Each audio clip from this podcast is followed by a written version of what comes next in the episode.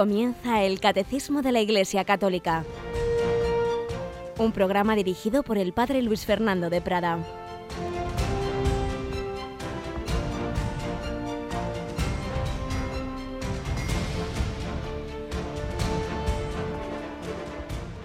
Alabados sean Jesús, María y José. Un cordialísimo saludo, querida familia de Radio María. Aquí seguimos un día más con la gracia del Señor aprender todos, aprender del catecismo, aprender del centro de nuestra fe, Jesucristo, el nombre de Jesús, Yahvé Salvador, el Dios que viene a salvarte a ti y a mí. Todos necesitamos de Jesús, todos necesitamos ser salvados por Él. También Rocío García. Buenos días, Ro. Muy buenos días, Padre. ¿Verdad? Todos necesitamos ser salvados de nuestra fragilidad, de nuestro pecado, y todos necesitamos invocar al Señor. Lo vamos a hacer esta noche, lo acabas de anunciar. Así es, a las 11 en punto va a comenzar la hora santa desde la capilla de la emisora.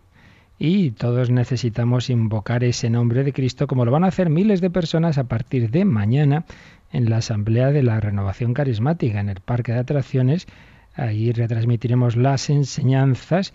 No tengo aquí ahora mismito el horario de las de, exactamente de cuándo serán esas transmisiones, ya lo daremos a lo largo del día, luego en otro momento, pero mañana y pasado las enseñanzas, eh, como llaman así a esas catequesis, a esas charlas eh, que van a tener en esa Asamblea de la Renovación Carismática que Radio María, como todos los años anteriores, va a retransmitir desde el parque de atracciones. Esta noche hora santa, de 11 a 12, mañana y pasado, esas, esas enseñanzas de la renovación carismática y, el, y la semana que viene te vas de viaje a Hispanoamérica, Rocío. Bueno, pues si usted me deja, yo me apunto.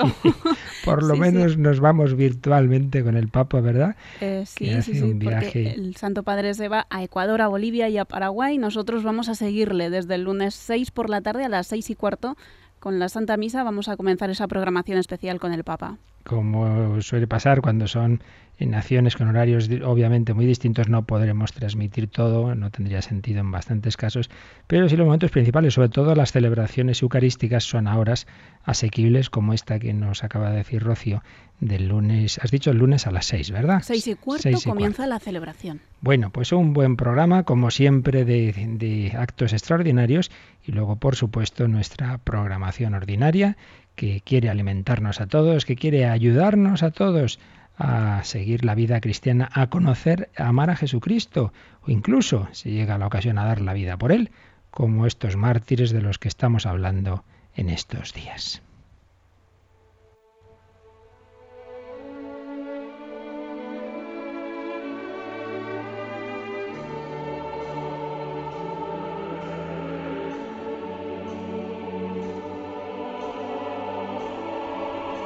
Y es que tras el paréntesis de lo que ayer os contaba de ese joven japonés ordenado sacerdote, tras su conversión, su bautismo, tras estos años de formación en Toledo, volvemos, nos habíamos quedado en aquellos otros jóvenes que en el año 36, aquellos novicios, seminaristas, claretianos, misioneros del corazón inmaculado de María, que habían quedado recluidos en Barbastro, que o se ponían en ese bando eh, llamado republicano y renegaban de su fe, o los fusilaban. Ni uno solo cedió, ni uno solo abjuró. Todos fueron siendo fusilados uno tras otro y nos fueron dejando esos testimonios impresionantes del estilo de lo de los primeros mártires bajo el imperio romano. Recogemos esos testimonios que el padre Santiago Cantera, historiador benedictino, recogía en esa conferencia que hemos estado siguiendo estos últimos días, el testamento de los mártires. Por ejemplo, uno de esos jóvenes era el catalán ya beatificado Ramón Illa Salvía y tenía esta carta a su familia. Queridísima madre, carísima abuela, recordados hermanos, Padre Faustino, Jovita, Pablo y Rosa y demás tíos y tías en el Señor. Con la más grande alegría del alma escribo a ustedes, pues el Señor sabe que no miento, no me cansaría y lo digo ante el cielo y la tierra. Les comunico con unas líneas que escribo que el Señor se digna poner en mis manos la palma del martirio, y en ellas envío un ruego por todo testamento, que al recibir estas líneas canten al Señor por el don tan grande y señalado como el martirio que el Señor se digna concederme. Llevamos en la cárcel desde el día 20 de julio. Estamos toda la comunidad, 60 individuos justos. Hace ocho días fusilaron ya al reverendo Padre Superior y a otros padres. Felices ellos y los que les seguiremos.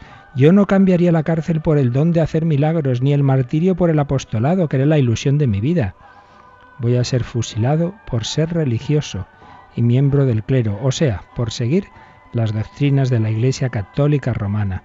Gracias sean dadas al Padre por nuestro Señor Jesucristo, Hijo suyo, que con el mismo Padre y Espíritu Santo vive y reina por los siglos de los siglos. Amén.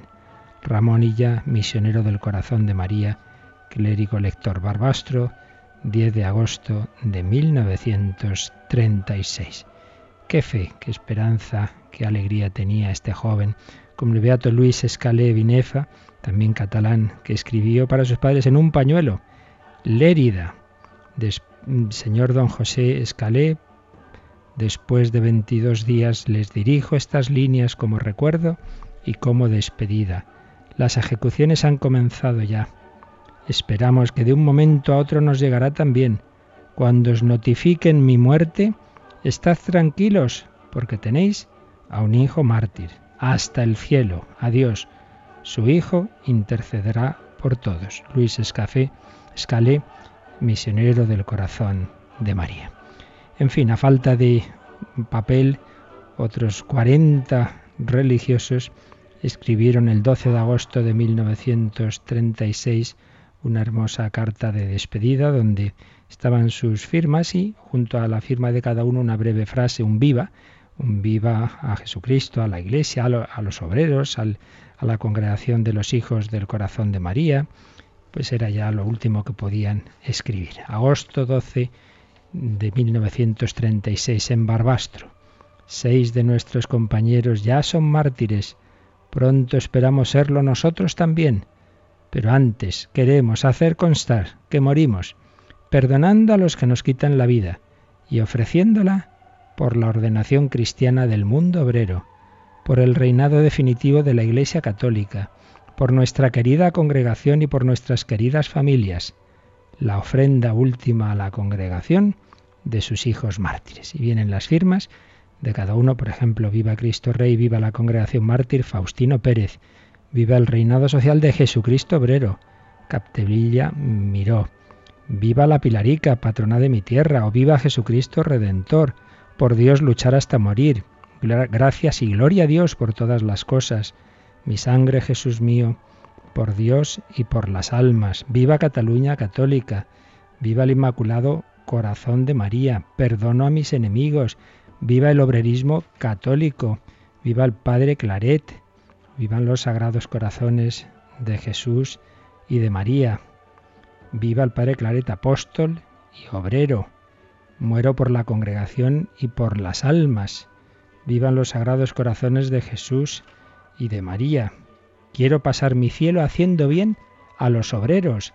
Y así, otros, otras frases preciosas, la última de ellas de Faustino Pérez dice, Viva la congregación santa, perseguida y mártir, viva vive inmortal congregación querida. Y mientras tengas en las cárceles hijos como los que tienes en Barbastro, no dudes que tus destinos son eternos. Quisiera haber luchado entre tus filas, bendito sea Dios. Realmente impresionantes estos testimonios de estos jóvenes claretianos que morían en Barbastro. Pues vamos a pedir al Señor por intercesión de tantos mártires que seamos fieles nosotros, que crezcamos en nuestro conocimiento, amor y seguimiento de ese Jesucristo por el que tantos millones de personas han dado la vida.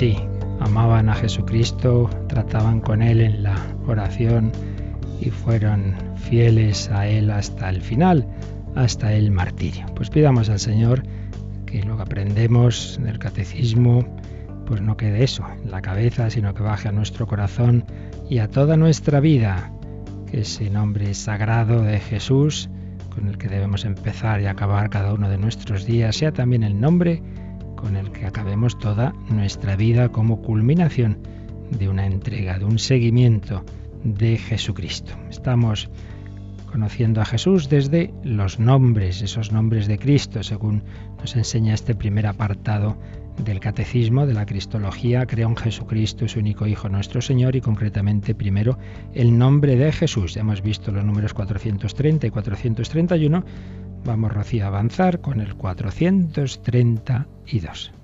El nombre de Jesús significa que el nombre mismo de Dios está presente en la persona de su Hijo, hecho hombre para la redención universal y definitiva de los pecados. Él es el nombre divino, el único que trae la salvación, y de ahora en adelante puede ser invocado por todos porque se ha unido a todos los hombres por la encarnación de tal forma que no hay bajo el cielo otro nombre dado a los hombres por el que nosotros debamos salvarnos. Está claro lo que este número nos dice. Por un lado, ya veíamos ayer que en esa mentalidad semítica y bíblica el nombre equivale a la persona. Y cuando hablamos del nombre de Jesús, como vamos a ver ahora en estos textos que aquí se mencionan, que se citan, están entre paréntesis en el texto que nos ha leído Rocío, veréis si luego miráis el catecismo, pues aparecen unas, unas referencias, que ahora vamos a leer algunas de ellas. Entonces se ve claro que evidentemente cuando se habla del nombre, y es el nombre con mayúsculas, es el nombre de Dios, es el nombre de Yahvé que está presente en Jesús. que no se nos está diciendo? Por un lado el nombre equivale a la persona y por otro lado la persona de Jesús es persona divina es Dios en definitiva. Y eso equivale también a que es el único que puede salvarnos, porque está muy claro en toda la Biblia que solo Dios salva. Y está muy claro en toda la Biblia que solo Dios perdona los pecados. Ayer veíamos quién salva, Jesús. ¿De qué nos salva? Del pecado. Y que las concepciones reduccionistas en que por un lado se reduce a Jesús a un gran hombre, a un gran profeta, a un hombre especialmente unido a Dios, pero no clara y nos afirma claramente su divinidad, también suele ser reduccionistas de la salvación. ¿De qué nos salva? Pues de las injusticias, del dominio de los romanos, dirían en aquella época, y nosotros hoy pues de las estructuras injustas. Todo eso es parte del pecado, evidentemente. Todo lo que va contra la caridad, contra la justicia, contra el amor es también pecado, pero pues a veces se reduce solo a eso. Entonces decíamos que suele haber, se ha visto en la historia de la Iglesia, que hay un claro paralelismo entre dos puntos, y podemos añadir un tercero, entre por un lado la visión de Cristo no Dios, sino solo hombre, la visión de la salvación, no darnos la gracia divina que nos diviniza, que nos llena del Espíritu Santo y que como consecuencia, al perdonar nuestros pecados y curar nuestras heridas, como consecuencia nos hace ser mejores con los demás, sino que se queda solo en esto último, bueno, incluso menos todavía, no ser mejores con los demás, sino simplemente unas estructuras sociales más justas. Se reduce la personalidad de Cristo, se reduce la salvación a valores humanos, según las épocas se acentuarán unos aspectos u otros de la moral, en otras épocas se acentuaban unas dimensiones, eh, yo que sé, el ayuno, el sexto mandamiento, y, en estas se acentúan otras, la solidaridad, etcétera, y entonces se, se, reduce el cristianismo a una vaga inspiración moral de unos determinados valores solidarios con los que coincidimos con otros, porque a fin de cuentas que sea siguiendo a Jesús o sea siguiendo a no sé quién sería lo, lo de menos. Dos aspectos, cristología y antropología teológica, muy ligados. Y hay una falsa o reductiva concepción de la cristología, también lo hay de la salvación y viceversa. Y un tercer aspecto podemos añadir es también la concepción de Cristo. En estas, en esta, en la concepción virginal de Cristo, en este, estos planteamientos en que no aparece claro la divinidad de Cristo, casi siempre también se dice que fue concebido de manera ordinaria. Hombre, que eso que María es virgen es una manera de hablar, simbólica, pero hombre, ¿por qué va a tener Dios que hacer ese milagro? Es que al final todo es lo mismo. Es negar la actuación de Dios en, la creación.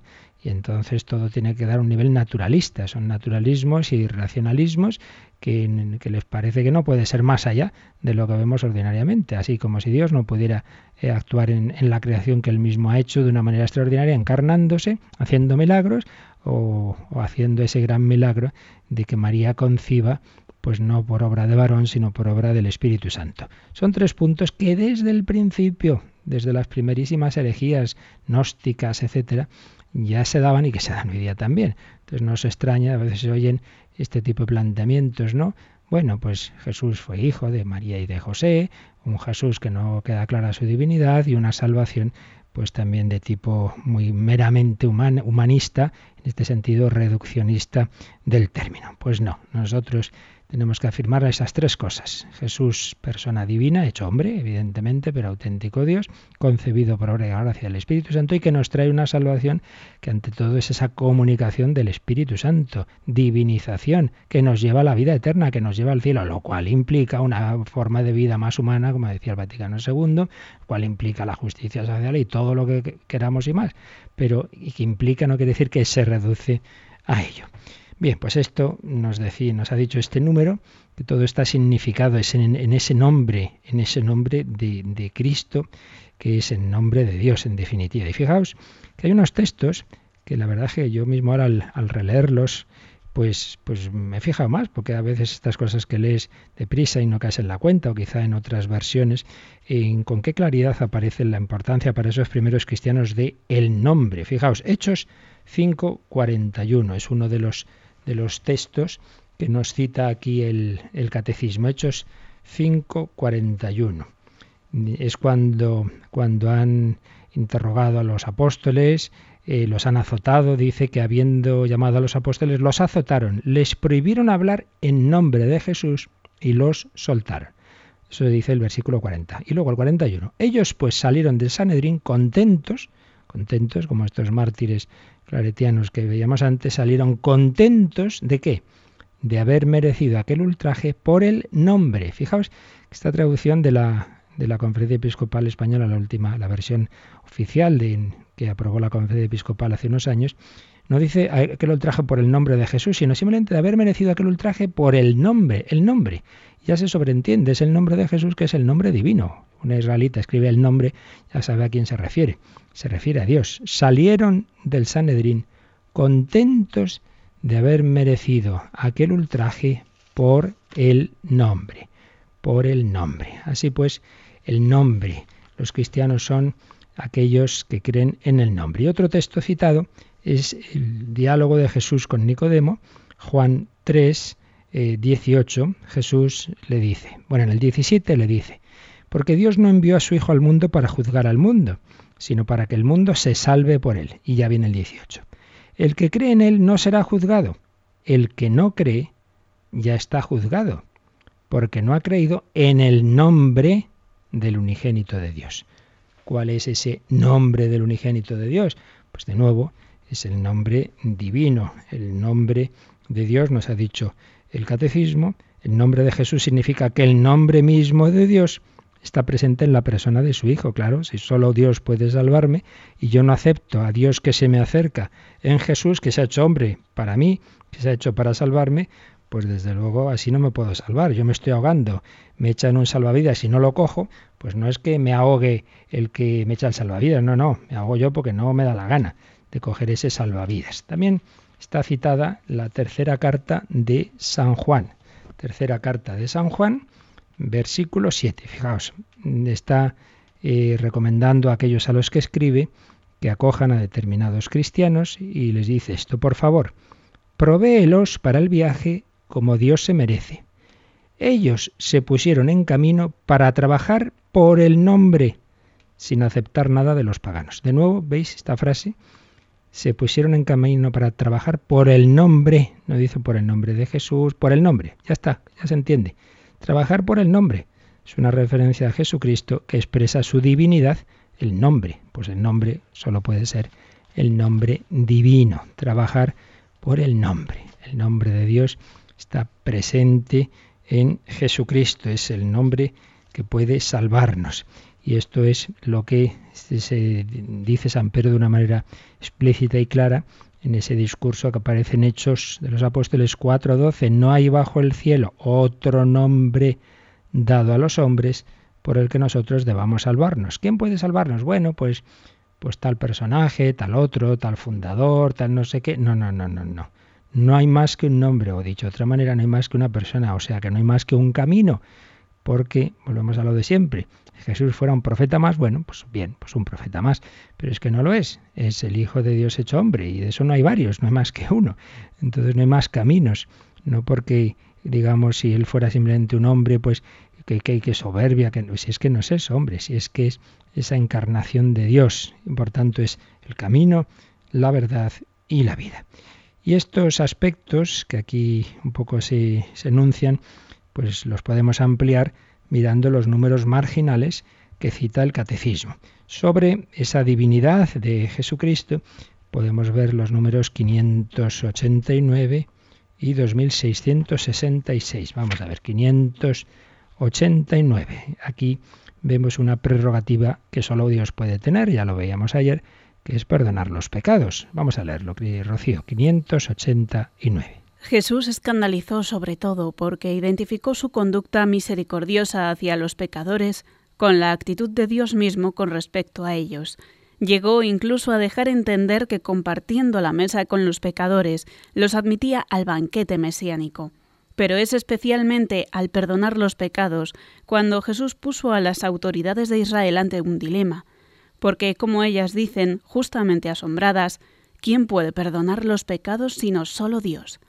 Al perdonar los pecados, o bien Jesús blasfema porque es hombre que pretende hacerse igual a Dios, o bien dice verdad y su persona hace presente y revela el nombre de Dios. Está muy claro, si Jesús tiene la misma actitud de Dios con los pecadores y sobre todo si llega a decir que tus pecados quedan perdonados, no es que diga, bueno, Dios perdona tus pecados, bien, podría decirlo una persona, pues en un sentido de, tranquilo, confía en Dios, no, no, es que dice directamente, tus pecados quedan perdonados, como con, su propia autoridad, claro, por eso surgen las críticas, pero bueno, ¿quién es este? ¿Quién puede perdonar pecados sino solo Dios?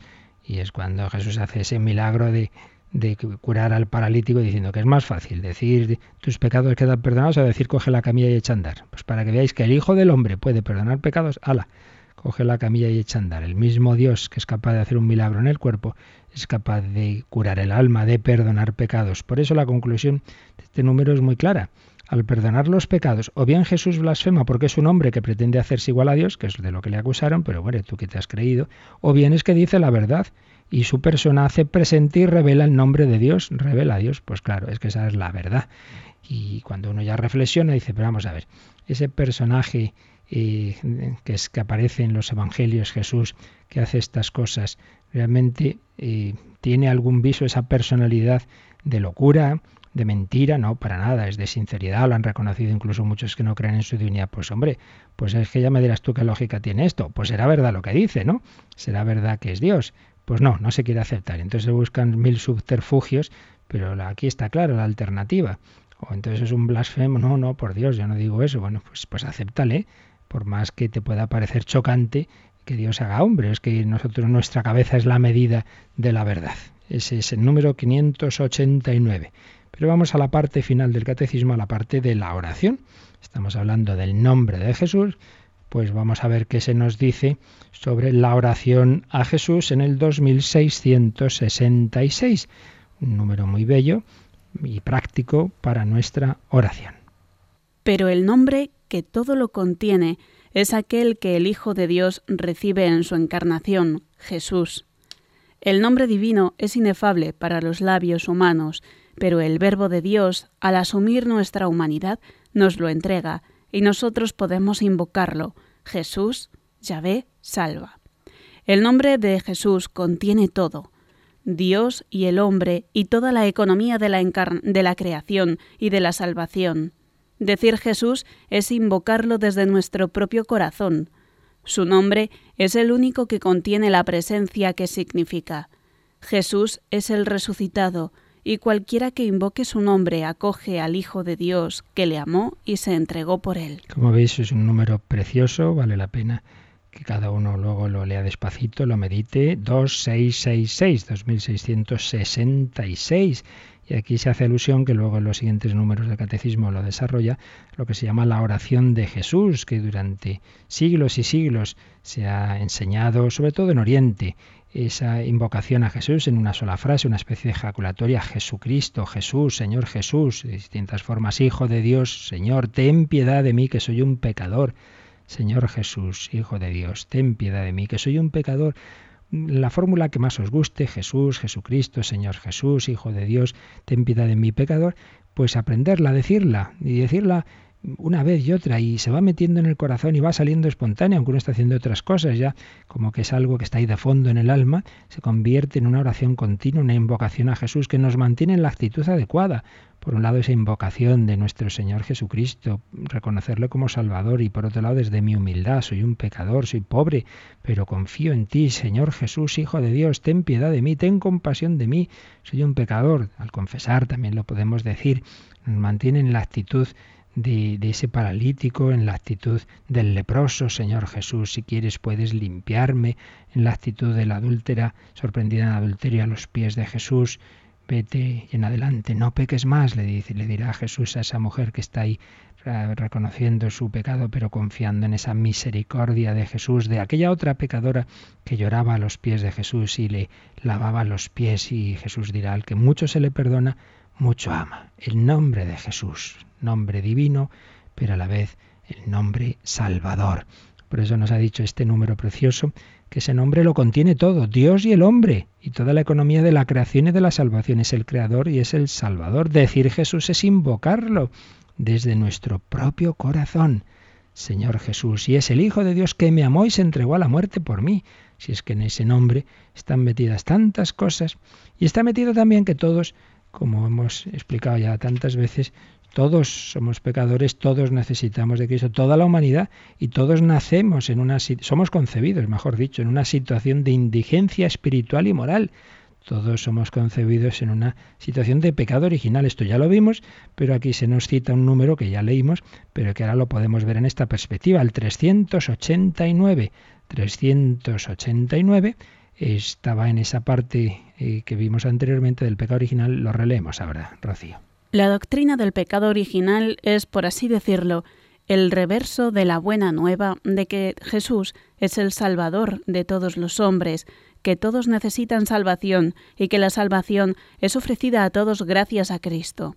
La Iglesia, que tiene el sentido de Cristo, sabe bien que no se puede lesionar la revelación del pecado original sin atentar contra el misterio de Cristo. Y es que todas las verdades católicas de la Iglesia católica están relacionadas. Por eso decíamos antes la relación entre la divinidad de Cristo, la salvación de tipo sobrenatural y la virginidad de María al concebir a Jesús. Pero la podemos añadir con la universalidad del pecado original. Jesús es salvador de todos, también del niño que muere antes de tener uso de razón o del niño que, que muere en el seno de su madre. También ese necesita ser salvado porque ha sido concebido en esa situación de separación de Dios que llamamos pecado original. Por eso también al niño eh, pequeñito se le bautiza para que reciba cuanto antes la gracia de Dios y rezamos por todos, porque todos necesitamos, pequeños y grandes, ser salvados. Y la Virgen María, Inmaculada, también fue salvada de otra manera, impidiendo que fuera concebida en pecado, impidiendo que tuviera nunca pecado, pero recibiendo una gracia que también es salvación. De otra forma, porque como ya hemos explicado varias veces, eh, se puede salvar a uno cuando se ha caído en el hoyo, sacarle del hoyo o impidiendo que caiga en el hoyo. Esto es lo que se hizo, lo que hizo el Señor con la Virgen María. Jesús Salvador, nuestro Redentor. Vamos a darle gracias, vamos a hacer esa oración a invocar a Jesús y con un grupo de seminaristas de Getafe que lo cantaban en inglés a Jesús, pues hacemos un momento de oración.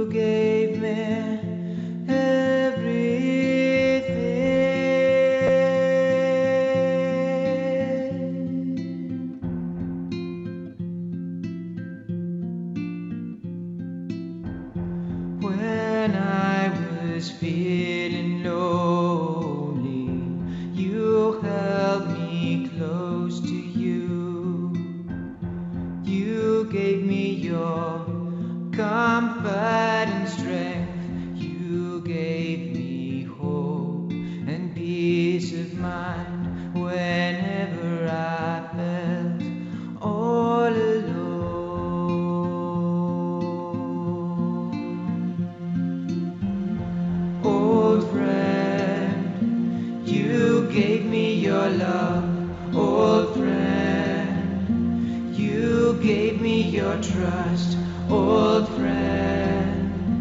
I turned my back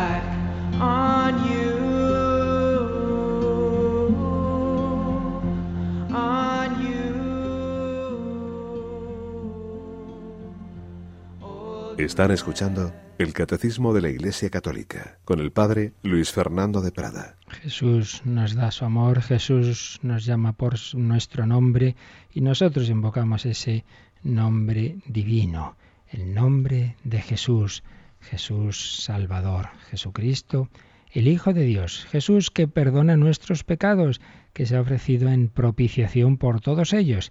Es de lo que nos va a hablar el siguiente número, el 433.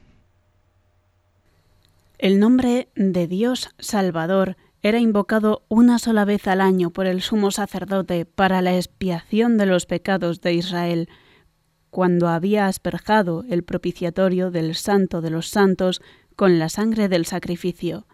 El propiciatorio era el lugar de la presencia de Dios. Cuando San Pablo dice a Jesús que Dios lo exhibió como instrumento de propiciación por su propia sangre, significa que en su humanidad estaba Dios reconciliando al mundo consigo. Fijaos lo que se nos ha dicho aquí. En nombre de Dios Salvador, el nombre santo de Yahvé, solo lo invocaba de una manera oficial el sumo sacerdote una sola vez al año.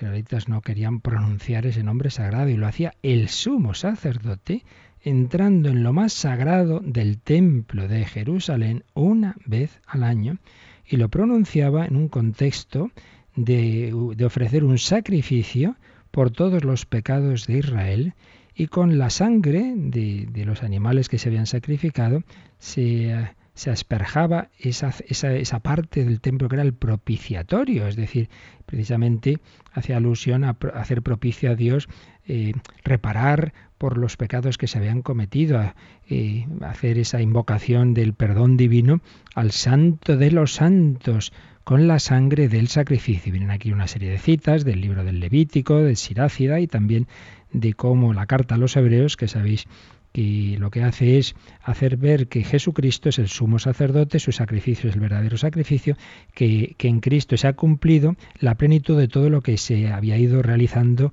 y celebrando en el Antiguo Testamento. El sacerdote es Él, el verdadero sacrificio es el suyo, la sangre que realmente perdona nuestros pecados es la de Cristo, sangre derramada por vosotros y por todos los hombres para el perdón de los pecados. Entonces, Jesús nos perdona, pero no pensemos que es un perdón así que le ha salido gratis. Claro, aquí entra un tema que nos cuesta entender, porque como hoy día hemos perdido la conciencia de pecado, nos cuesta entender que todo pecado implica un, un digamos, un desequilibrio cósmico.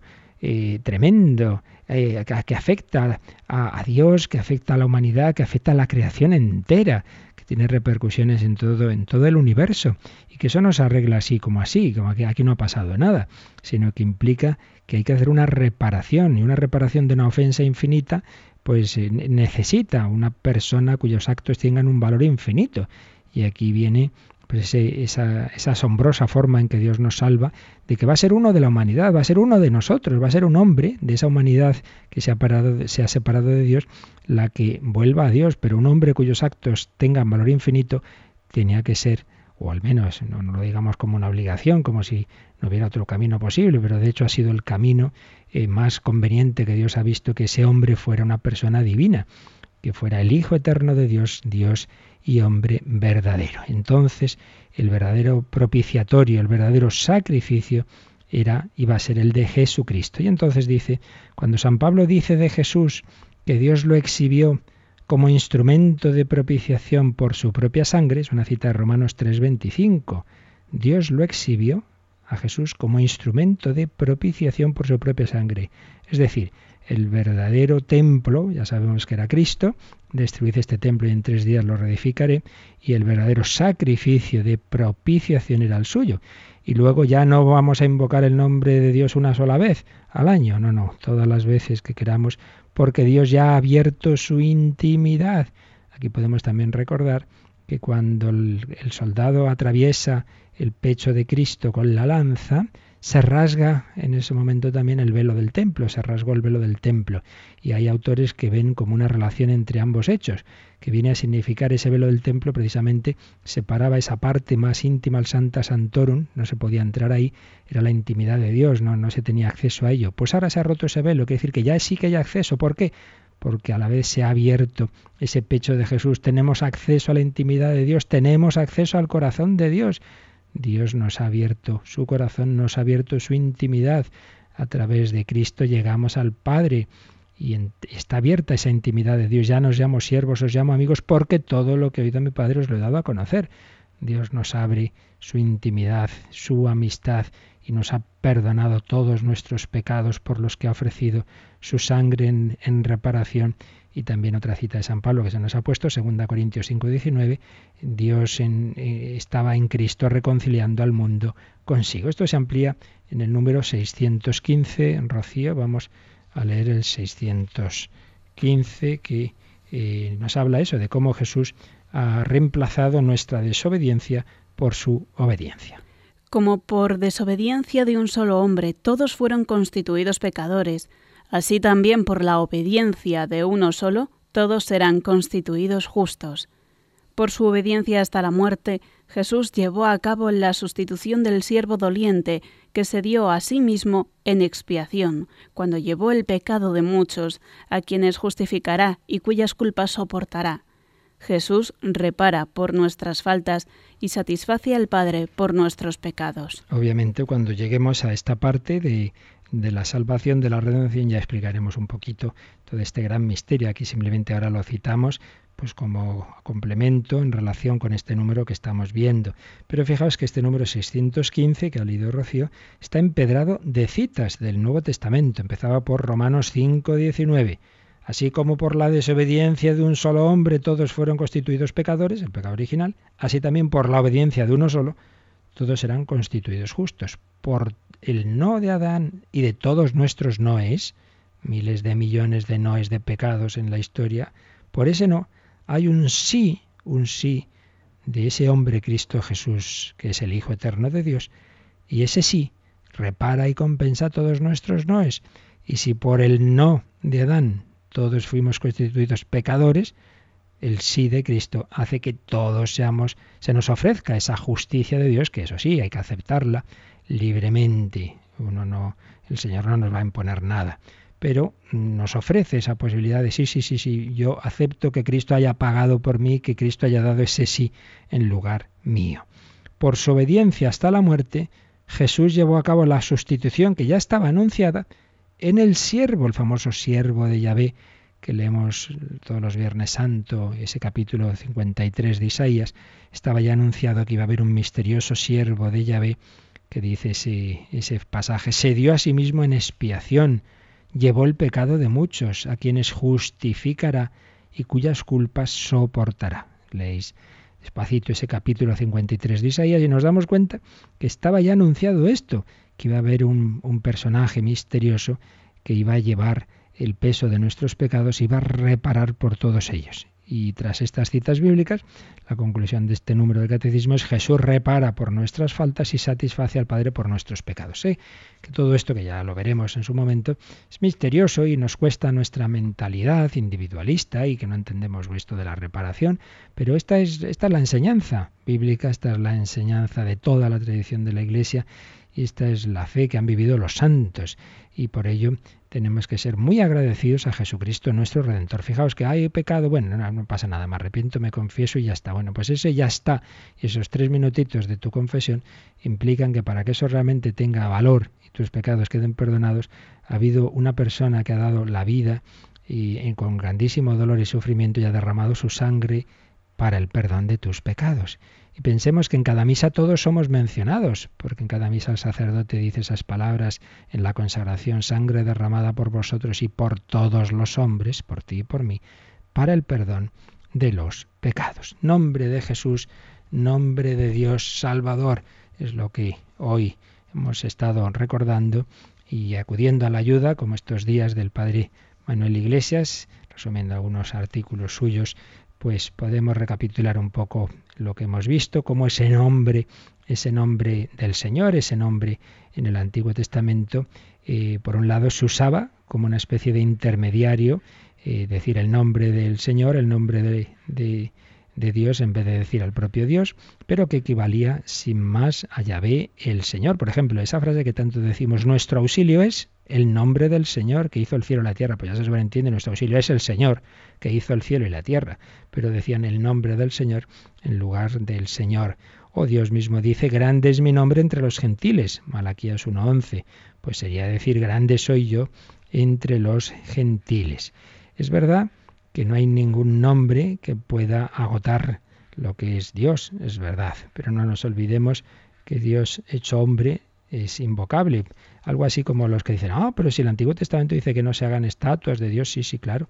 Pero eh, Dios no quería que los hombres cayeran en la idolatría de confundir al Señor con los ídolos. Pero una vez que Dios se ha hecho hombre, yo ahora al hacer una imagen de Cristo, dado que se ha dado la encarnación, entonces ahí ya es, tiene su sentido esa representación, porque ha sido Dios mismo quien se ha representado, no de una manera ficticia y aparente, sino real, en esa humanidad de Cristo. Por eso la Iglesia defendió las imágenes, explicando evidentemente que veneramos no la imagen en sí misma, sino en cuanto representa al propio Jesucristo. Nombre de Jesús, nombre del cristiano, nombre del cristiano. Fijaos que uno de los relatos, una de las actas de los mártires, los mártires de León, del 177 después de Cristo, pues se nos cuenta un diálogo entre la, autoridad del imperio y uno de estos, de, estos mártires, de un diácono, le habían torturado para que dijera cuál era su nombre, de qué familia, y siempre respondía a quién es, cuál es su nombre, Christianus sum, soy cristiano, soy cristiano. Y recordaréis aquel catecismo que decía, ¿sois cristiano? Sí, por la gracia de Dios. Y ese nombre de cristiano, ¿de quién lo hubisteis? De Cristo nuestro Señor. Nuestro nombre es el que Jesús nos ha puesto. Soy cristiano. Podemos decir como Isaías, el Señor me llamó desde el seno materno en las entrañas de mi madre, pronunció mi nombre. Y el Señor nos dice en Isaías 43.1, no temas, te he llamado por tu nombre. Y en Apocalipsis 2.17, al vencedor le daré un nombre nuevo que nadie conoce, a no ser el que lo recibe. Nombre de Jesús, nombre del cristiano. Los judíos le preguntaban a Jesús, ¿tú quién eres? ¿Por quién te tienes? Juan 8.25, 8.53. Y Jesús responde, fijaos, yo soy. Yo soy, claro, pues esto recuerda este nombre de Yahvé, yo soy el que soy. Yo soy me envía a vosotros, dirá Moisés. Pero la traducción eh, de los traductores judíos de la llamada Biblia de los 70, la traducción al griego, tradujo el yo soy sin más por yo soy el que es, el ser es el que es, Dios es el que es. Pues bien, Jesús va muchas veces de una manera enigmática, va a estar afirmando esa su identidad con ese yo soy. Sobre todo en el Evangelio de San Juan tenemos estas frases. Si no creéis que yo soy, moriréis en vuestros pecados. Si no creéis que yo soy. 8.24. Cuando le veis al Hijo del Hombre, entonces sabréis que yo soy. Antes que Abraham llegara a la existencia, yo soy. Para que cuando suceda creáis que yo soy. 828, 858, 13, 19. Y si acordáis, cuando van a detener a Jesús al, al huerto de los olivos, eh, entonces Jesús se adelanta y dice, yo soy. Y, y cuando dice que están buscando a Jesús de Nazaret, cayeron en tierra. Ese nombre divino suscitaba esa inmensa reverencia. Pero no solo, no solo está en el cuarto evangelio, no solo está en San Juan, sino que también tenemos en los sinópticos, en Marcos 14, 62, en Lucas 22, 70, en Marcos 6, 50, Mateo 14, 27, también aparece el yo soy. Por ejemplo, en ese momento, recordábamos no hace mucho en las lecturas, de la tempestad, perdón, de cuando se levanta, sí, sí, se levanta una tempestad y Jesús aparece caminando sobre el lago, los apóstoles ahí puestos, muertos de miedo, se ponen a gritar y Jesús dice, ánimo, yo soy. A veces se traduce soy yo, como cuando uno llama por el telefonillo. ¿Quién es? Soy yo. No, no es eso. No soy yo, Jesús. Acordando, no es el yo soy. Es el yo soy. Es el yo soy divino. Está ahí Jesús eh, dicen los expertos, pues en el fondo está diciendo, tengan miedo, hombre, que, yo soy el Dios dueño de, de, este mar y de todo. Bueno, seguiremos con ello. Esto es precioso, pues como Jesús va manifestando su misterio, el misterio de su divinidad y a la vez en, de una manera humana, en, ese, en esa convivencia con sus apóstoles y como nosotros creemos en el nombre, el nombre de Jesús y hemos recibido el nombre de cristianos porque hemos sido bautizados en el nombre del Padre y del Hijo y del Espíritu Santo. Pues damos gracias al Señor por todo ello, lo meditamos otro poquito más y si queréis alguna consulta, pues ahora podéis hacerlo. Participa en el programa con tus preguntas y dudas. Llama al 91 153 8550. También puedes hacerlo escribiendo al mail catecismo arroba radiomaria.es catecismo arroba radiomaria.es.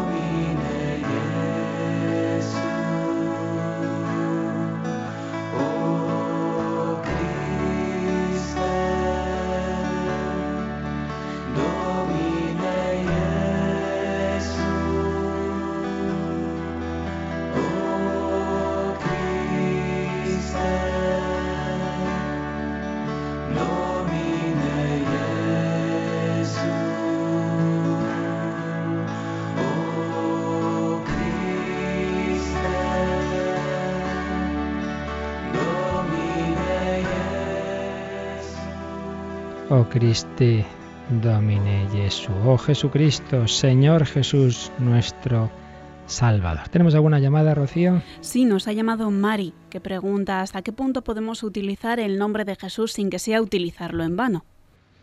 Hombre, en principio, hombre, depende naturalmente la manera y el, y el sentido y la intención, pero, pero a diferencia, como hemos dicho, de, de lo que ocurría en el Antiguo Testamento, el Señor quiere que le invoquemos que, es verdad que a lo mejor para cualquier tontería, pero yo creo que, que ahí se puede ver un poco por la intención. Una persona que ama al Señor, pues es verdad que a veces se le menciona, se le invoca para, lo mejor para cualquier cosa, pero repito, yo creo que una persona de fe que ama al Señor, pues, pues el Señor yo creo que en el fondo le, le gusta. Es como cuando mencionamos a ay, ay, mi madre, cómo me acuerdo de ella, o yo que sé, cualquier otra persona a la que quieres, pues normalmente va a ser una invocación pues en un sentido positivo. Entonces, en personas de fe, en personas que, que aman a Dios, que pues más bien yo diría que, que hay que pensar que es una invocación no en vano, sino, sino eso, signo de confianza, signo de fe y, más bien yo me inclinaré yo, hombre, que puede ocurrir que para cosas que no vienen a cuento, para tonterías,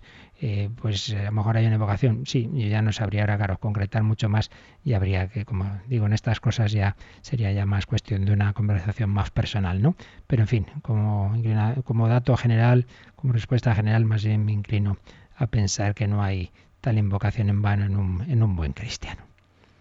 Muy bien, pues nada, seguiremos si Dios quiere la semana que viene, pero, pero, lo que aquí hemos dicho en plan doctrinal, esta noche lo haremos en plan oracional. Y ahí sí que vamos a invocar el nombre de Jesús y vamos a hacerlo además, pues mirando a la creación, dado que el Papa nos ha regalado esta reflexión sobre este mundo que Dios nos ha dado, pues vamos a invocar a Jesús, pues también sabiendo que Jesús nos habla a través, como veían tantos santos como San Francisco de Asís, nos habla también a través de la, de la, de la hermana Madre Tierra, del cielo, de las estrellas, pero como todo ello lleva a esa culminación de su palabra y de su presencia en la Eucaristía, ante la que nos prostraremos esta noche en la hora santa, a las 11 de la noche. Estáis todos llamados a encender la radio y si tenéis internet podéis también meteros virtualmente en nuestra capilla de la radio con imágenes y hacer adoración a Jesucristo, nuestro Redentor, Señor Jesús, Hijo de Dios, ten compasión de todos nosotros. Invocamos la bendición, invocamos esos nombres, ese nombre de Dios uno y trino. La bendición de Dios Todopoderoso, Padre, Hijo y Espíritu Santo, descienda sobre vosotros. Que paséis un feliz día, un jueves eucarístico y sacerdotal en el Señor.